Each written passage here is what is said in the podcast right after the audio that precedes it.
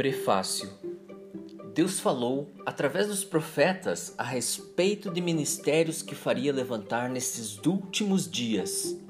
A voz profética que jamais se calaria até que fosse manifestada a justiça do Senhor. Homens que falariam segundo os oráculos de Deus, desafiando os chamados discípulos a viverem mais profundamente com o Pai. Fui chamado para fazer este prefácio por uma razão simples. Tenho acompanhado não só a vida do autor, mas também os resultados que tais ensinamentos vêm produzindo na vida de muitos. Muro ou porta? É a transcrição de uma mensagem proferida em diversas ocasiões pelo Franco. É o resultado de um ministério dedicado ao serviço do Pai. Muitos são aqueles que se sentiram honrados em escrever essas linhas, tendo em vista a transformação que sofreram em suas vidas ao serem confrontados por tais palavras. O relato de experiências fala por si só da preciosidade das revelações aqui contidas, luz que jamais poderia ser aprisionada em uma igreja local. Meu desejo é que a vida do leitor seja tocada tão profundamente quanto a vida daqueles que já vêm sendo alcançados por esse ministério.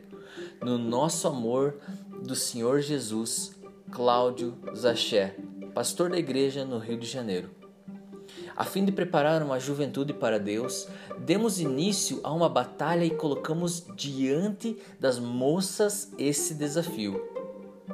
Muro ou porta. No final da década de 80, Deus tocou vários jovens solteiros que foram despertados naqueles anos a viverem como discípulos do Senhor Jesus Cristo.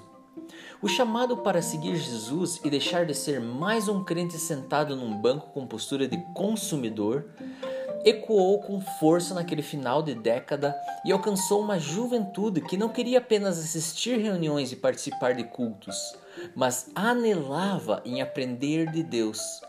Estes jovens buscavam nossas casas para serem discipulados e passavam, muitas vezes, noites inteiras ouvindo a palavra.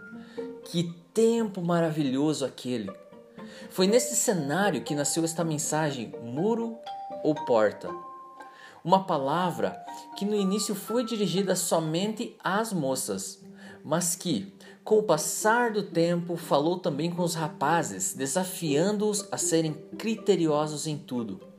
Numa dessas pregações de retiros de jovens, um amado resolveu transcrever o que eu falei e posteriormente me entregou para que a mensagem fosse também comunicada por escrito, numa apostila, talvez. Nos anos 90, a liderança da igreja no Rio me animou a publicar uns livretos com esta e outras mensagens.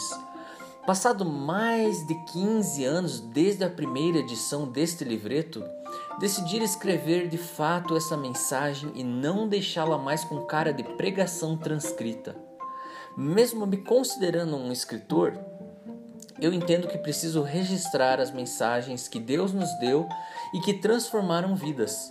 Espero nesta oportunidade, sem perder a simplicidade dos primeiros anos, comunicar esta mensagem nessas páginas e confiar que o Espírito Santo de Deus irá falar ao seu coração as coisas que não alcancei ao escrever.